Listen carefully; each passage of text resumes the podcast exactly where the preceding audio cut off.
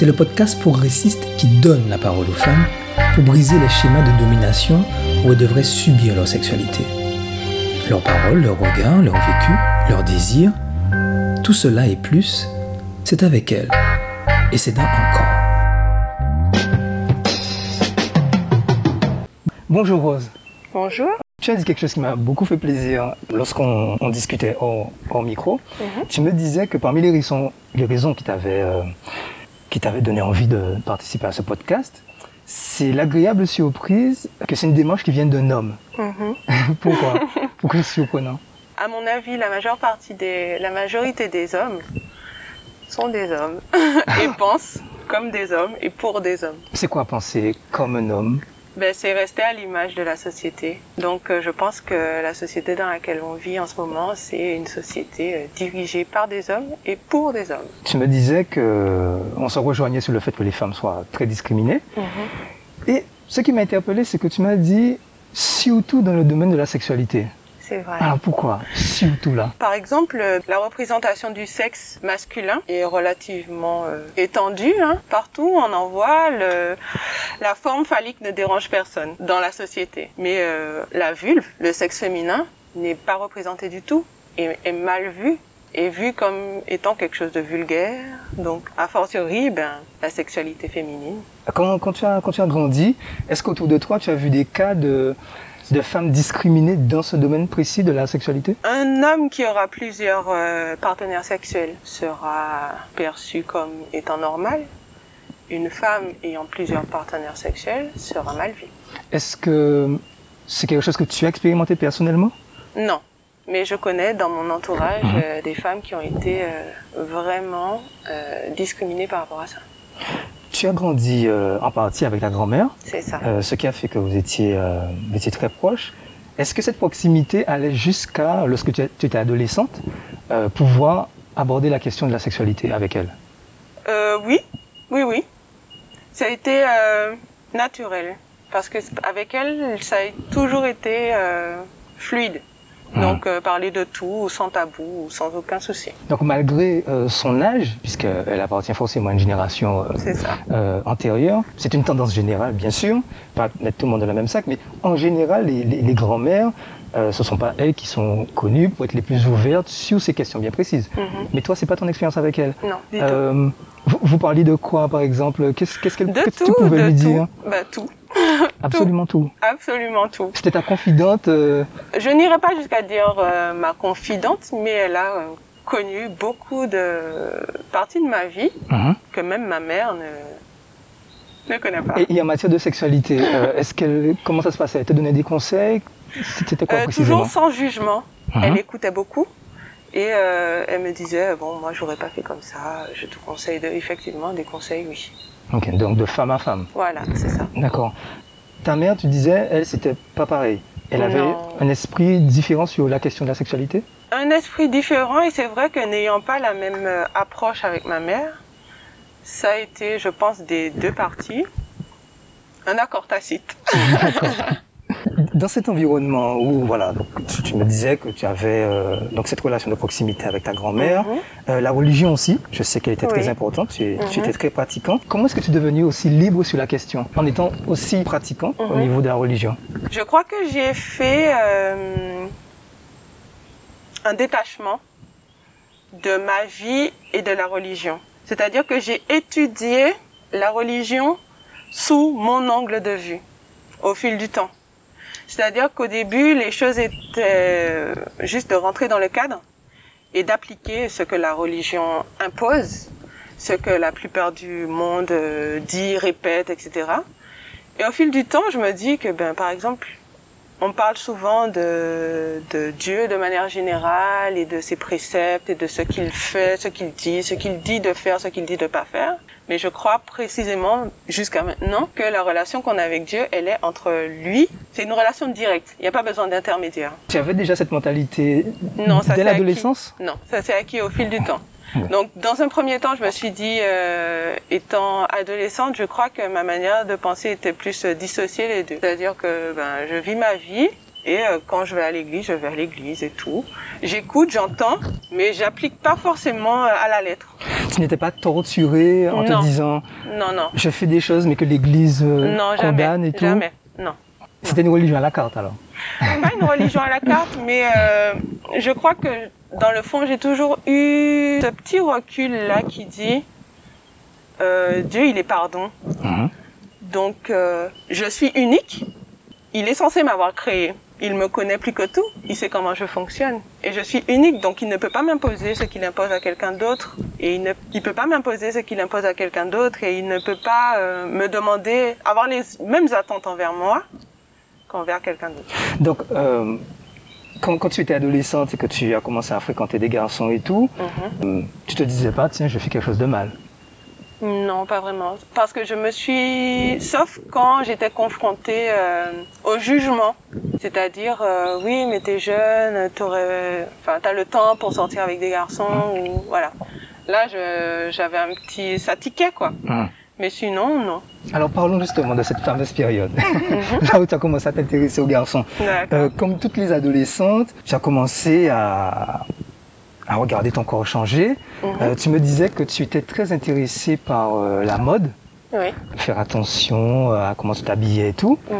Est-ce que à, ces- à ce moment-là, tu t'es rendu compte que c'était des atouts de séduction? Et tu avais quel âge à peu près? Je crois que ce- cette prise de conscience là, je crois que je l'ai faite euh, quand j'étais euh, en quatrième. Mhm. Euh, parce qu'effectivement, de par mon boulot, du coup, j'ai pu me rendre compte que c'est un, un âge charnière où il y a énormément de choses qui changent dans la tête, dans l'expression, dans voilà. Donc Et ça a été mon 13 cas. ans à peu près Euh, 14 ans. Qu- 14 ans à peu près, 14 ans. Voilà. Et c'est effectivement un, ben, un pivot, un âge pivot où beaucoup de choses changent dans la tête et dans l'expression. Alors toi précisément, qu'est-ce qui Moi, a changé précisément, je me suis rendu compte effectivement que j'avais de plus en plus de difficultés à accepter que ce soit maman qui choisisse, choisisse mes vêtements Mhm. ou euh, ma manière de me coiffer. Et euh, ben, j'ai pris le relais.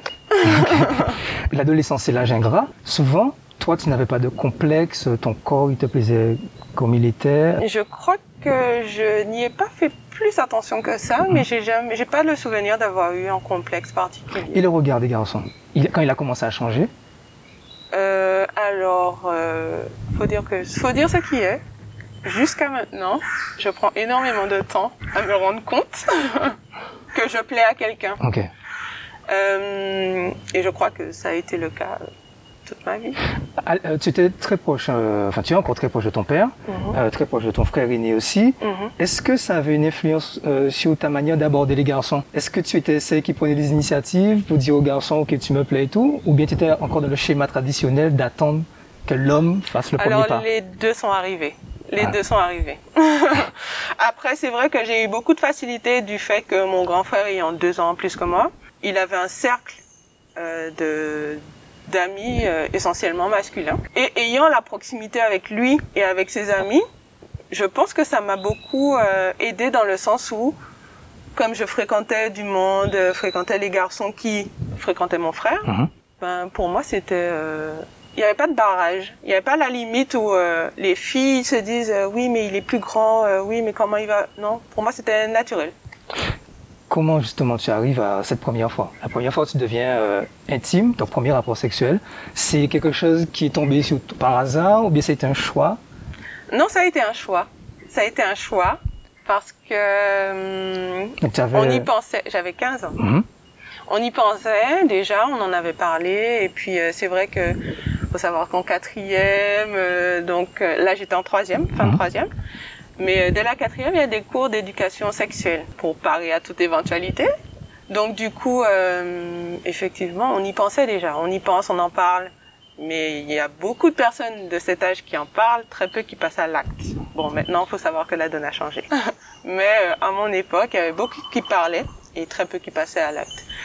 Et euh, de fil en aiguille, à force d'en parler, euh, d'avoir des envies, euh, etc., ben, ça s'est fait. Mais c'était euh, réfléchi. C'était réfléchi et tu y étais prête? Tu Mhm. savais déjà à cet âge, bon, voilà, comment ça se passe qu'est-ce que je dois faire, ce que. Ben, on savait ce qu'était un rapport sexuel. Après, euh, dans la pratique, non. Hein? Dans la sensation concrète, non plus. Mais euh, on savait tous euh, ce qu'était un rapport sexuel et après on avait tous euh, déjà enlacé un garçon, embrassé un garçon. Donc après, de fil en aiguille, avec le contexte qu'il faut, ça se passe.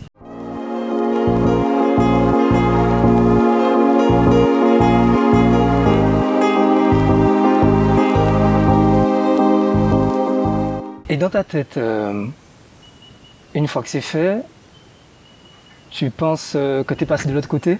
Ça, ça, te change, ça y est, tu n'es plus une petite fille et tout, tu te sens femme Alors, je, je me souviens très précisément euh, d'avoir eu envie de le dire à ma meilleure amie, et ce que j'ai fait d'ailleurs, euh, peut-être le lendemain, en lui disant, voilà, tu sais, voilà ce qui s'est passé et tout. Et euh, voilà, ça n'a pas été plus loin que ça, il n'y a pas eu de changement, c'est vrai qu'il y a eu plus peut-être d'assurance, une pointe d'assurance en plus.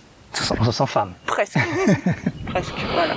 Je reviens rapidement sur la question de la religion. Euh, mhm. On sait comment la, combien la virginité c'est important. Dans ta, dans ta, relation à Dieu à ce moment-là, est-ce qu'il y a eu un moment de culpabilité, se dire bon ben voilà je. Pas tout de suite. Pas à 15 ans. Non. Pas, de regret. Pas de regret, non. Je sais aussi que la danse est extrêmement importante dans ta vie. tu es une grande danseuse. Et j'avais aussi une danseuse qui me disait à quel point euh, la danse avait compté même dans sa vie sexuelle, compte encore dans sa vie sexuelle. C'est-à-dire que comme elle a commencé très tôt, donc elle connaît très bien son corps, elle l'a apprivoisé, son corps lui procure des émotions et que même sexuellement, ça lui permet d'être plus épanoui. Mhm. Est-ce que toi, tu pourrais dire la même chose par rapport à ta relation à ton corps et à la danse? Est-ce que la danse t'a permis de...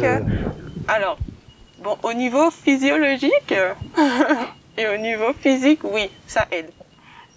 Après, euh, au niveau mental, je crois que hum, je ne suis pas sur la même longueur d'onde que la fille dont mhm. tu parles. Parce que j'ai eu comme euh, un blocage. Alors, faut dire ce qui est. Quand je danse, quand je suis sur scène, je ne suis pas très couverte. Mhm. Et ça ne me pose aucun problème. C'est de l'assurance en plus. Je suis affirmée parce que c'est carrément un personnage, une partie entière qui s'exprime. Et ce n'est pas la même chose dans le contexte sexuel. Donc du coup, euh, pour ramener à la sexualité, j'estime à titre personnel que c'est pas les mêmes fonctions qui sont mises en avant. Et donc ce que j'applique à la danse, je ne peux pas l'appliquer vraiment euh, à proprement dit euh, dans ma sexualité. Qu'est-ce qui justement fait la différence? Qu'est-ce qui fait que, par exemple, sur scène, on te verra et on va imaginer que, waouh, elle est super elle est super libre et tout, mhm. euh, elle a des tenues euh, légères, tout ça. Et donc, si au moins dans sa sexualité d'être pareil, mhm. non, c'est pas, la, la corrélation n'est pas évidente? Non, la, pour moi, la danse peut rentrer dans un cadre euh, public. Mhm. La, sexualité, non. La sexualité reste dans le domaine intime, dans un cocon, c'est entre deux personnes ou un groupe de personnes selon le contexte, voilà. Mais euh, ça reste euh, clos, intime. Mmh. Tu as eu très tôt conscience de ton corps et de savoir que ton corps pouvait être un moyen de séduction. Euh, oui, par la force des choses, oui, parce que je reviens sur euh, la la société. Mmh. Alors, ayant débuté assez jeune la danse, euh, je me suis retrouvée dans le cas de figure où ben, des, des spectateurs sont venus me faire des, des remarques, des avances, euh, des choses déplacées des fois. Et ça depuis très jeune. Donc ça, ça situe tout de suite euh, les choses. En, je me dis que dans de mon côté, je suis sur scène, je danse, je m'exprime. Je prends du plaisir à, à m'exprimer, à danser ça me rapporte beaucoup. Et en face, ça peut être perçu d'une autre manière. Et cette manière-là, est-ce que... Alors, j'écarte bien évidemment tout ce qui est euh, déplacé, mhm. euh, mais cette manière d'être un objet de convoitise, un objet de désir, Alors, toi, ça te procure quoi? Alors, quelquefois, c'est dérangeant. Quelquefois, ça peut être très dérangeant. Et c'est là qu'il est le distinguo à faire et que la société ne fait pas forcément. parce que je ne suis pas un objet, je suis quelqu'un qui s'exprime à travers la danse. Alors ça peut être euh, des mouvements qui peuvent être sensuels, mais qui ont une histoire. Et c'est vrai que l'œil extérieur et non averti ne connaît pas tout, tout le parcours et toute l'histoire qu'il y a derrière. Et va faire l'assimilation. Voilà. Elle a des mouvements lascifs, suggestifs, sensuels. Donc ça veut dire que c'est une fille facile? Ça t'est arrivé, ce cas de figure? Oui.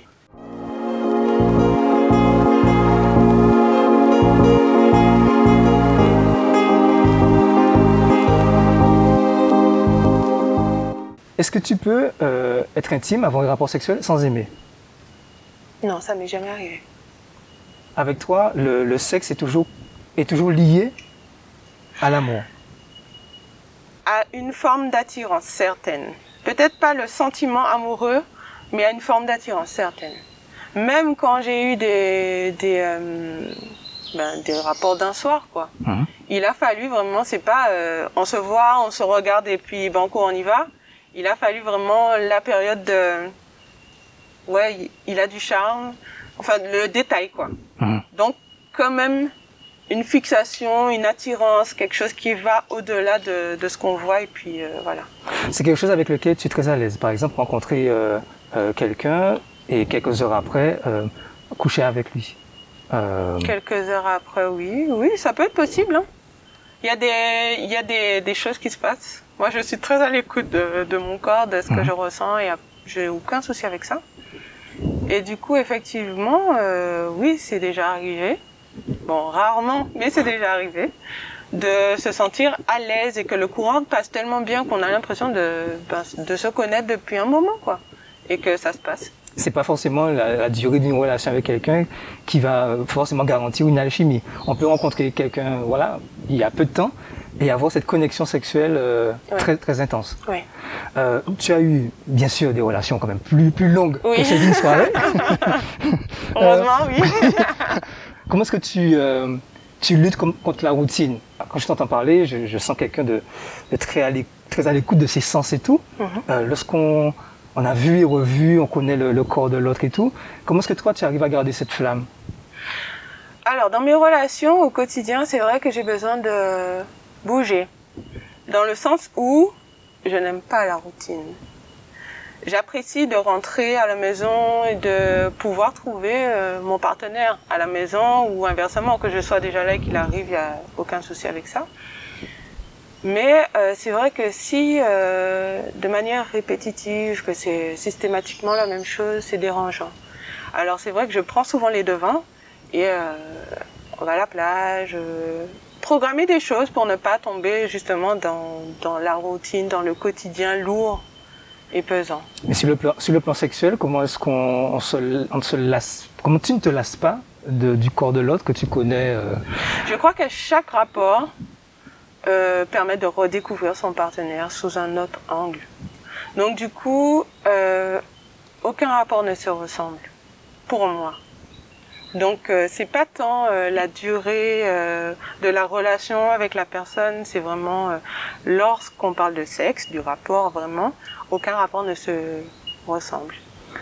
Et je ne ressens pas, à mon niveau, je ne ressens pas les choses de la même manière. Et ça dépend de plein de facteurs. C'est-à-dire? Ben, par exemple, une semaine chargée où j'ai eu du boulot à outrance, un rapport en fin de semaine ou en milieu de semaine, ou c'est toujours plaisant. Mais ce sera pas la même chose euh, qu'un rapport sexuel dans le cadre euh, des vacances. Ou, euh, d'une période où je suis beaucoup sortie, où on s'est beaucoup amusé. C'est pas la même chose. Ça reste toujours plaisant, mais je ne suis pas mentalement dans les mêmes dispositions, donc le rapport n'est pas le même. Tu n'attends pas toujours que ce soit l'autre qui, qui vienne vers toi? Non. Non. ça fait peur? Tu as, déjà eu l'occasion de faire peur? Justement, une femme qui est très à l'aise avec son corps et qui n'hésite pas à demander? Est-ce que tu as eu des, partenaires, quelle que soit la durée de la mhm. relation, qui ouais, qui sont pas habitués parce que ça, voilà, ils n'ont pas, pas connu ça? Euh, des partenaires que j'ai eu moi non, mais après euh, des connaissances euh, que j'ai pu, on va dire, conseiller ou à qui j'ai pu euh, faire des confidences, quoi, et qui me disent, ouais, mais c'est pas banal, quoi. Une femme euh, qui est, c'est pas banal. Mais toi, ça a toujours été, euh, enfin pour toi, c'est ordinaire de ne pas attendre le désir de Je l'autre. constate bien que la majeure partie des personnes, des femmes, ne fonctionnent pas comme ça. Mais toi, Mais il y en a, euh, j'en ai dans mon entourage qui, que ça ne choque pas, qui fonctionnent Mhm. comme ça et qui s'assument. Et je crois que c'est un travail d'acceptation d'abord. Une fois qu'on est à l'aise avec son corps et on est à l'aise euh, dans la tête, surtout pour les femmes, ben que ça va tout seul, quoi. et toi, est-ce que tu, tu sais justement d'où vient cette assurance? Parce que tu as grandi comme nous dans ce schéma culturel de, de l'homme qui domine et tout. Mhm. Toi, comment est-ce que tu peux expliquer ça? Que tu, voilà, que Je tu ne sois pas dans. ben justement, je crois que j'ai toujours été un petit peu à contre-courant, euh, dans beaucoup de domaines d'ailleurs. Et euh, pas forcément exprès à chercher à le faire, mais ça a toujours paru normal pour moi. euh. Bon, ça colle pas à la société, mais à la limite, ça me passe au-dessus de la tête, quoi. La question tabou qui, qui nous fait mal à tous, nous hommes, la simulation. Euh, Oui, c'est déjà arrivé. est-ce que, Oui, c'est déjà arrivé, oui. malgré tout ce que tu viens de me dire, malgré le fait que tu sois justement très honnête, que, Oui. Pourquoi? Parce que je suis bien consciente que, hum, par expérience, hein, que ça peut être euh, blessant pour un homme. Et je sais que, hum, enfin, moi, j'ai toujours eu une difficulté à blesser ouvertement et sans, enfin, comment dire, j'y arrive pas en fait. Donc je Ah. fais toujours de manière à arron- arrondir les angles. J'arrive toujours à mes objectifs, à mon objectif, qui est de m'exprimer, d'accord euh, sans détour, c'est-à-dire que ma pensée soit strictement acceptée. Donc qu'il n'y ait pas de manière qu'on puisse comprendre à moitié ce que je pense. Ok, Mais en essayant de ne pas blesser celui qui est en face de moi. d'accord. Et comment est-ce qu'on fait pour, euh, bah, si tu n'es pas blessé, donc ça veut dire qu'après avoir simulé, tu lui dis, ouais chérie, tu sais, en fait, j'ai simulé? On va pas em- employer le mot simuler, mais lui dire euh, ouais, tu sais, quand t'as fait ça, j'ai pas trop kiffé. Enfin, Ok. voilà. Et nous, hommes, on, on accepte d'entendre ce genre de, de remarques? Dans la plupart du temps, oui. Ouais. Je pense, oui. J'ai jamais eu de- d'expérience négative à ce sujet. Des hommes qui étaient plus dans la recherche de la performance, Ça, oui, il y en a eu. Mhm. et tu dis stop dans ces cas-là? Euh, pas stop, euh, genre dégage, mais euh, oui, tu fais comprendre que c'est bon, calme-toi. euh, c'est un échange, ça va quoi. C'est pas, pas un marathon, c'est pas une course de fond, voilà quoi. Ok. Aujourd'hui, tu es avec, tu es avec quelqu'un et vous Mhm. avez une, une très grande différence d'âge. Mhm. Euh, alors, bien évidemment, sans verser dans les clichés et les, généralités, est-ce que quand même tu peux dire sexuellement ce que, ce que ça peut être avec un, un homme beaucoup plus âgé par rapport à un jeune de ton âge? Est-ce- Euh, Déjà, est-ce qu'il y a une différence? Est-ce que l'âge... Au niveau du rapport en lui-même, non. Au niveau de ce qui entoure le rapport, oui. C'est-à-dire que euh, un jeune de mon âge, ben, les choses vont s'enclencher tout de suite. C'est-à-dire, euh, l'excitation sera beaucoup plus rapide et puis aura tendance à ne pas faire durer le plaisir. Et c'est une phase qui est extrêmement importante. faire, euh, voilà, durer le plaisir, enfin, donner le temps à, aux émotions, aux ressentis de se mettre en place. Mhm. Pas sauter d'étape, quoi. Et avec quelqu'un qui est plus âgé, ça, on prend ce temps-là de ressentir les choses, de, de s'appréhender, de, voilà. Il y a une douceur, il y a une tendresse, plus Oui, chez, qui est- chez, chez voilà. Oui, je Tandis trouve. que chez celui de ton âge, ça sera plus fougueux donc? Voilà, je trouve, ouais.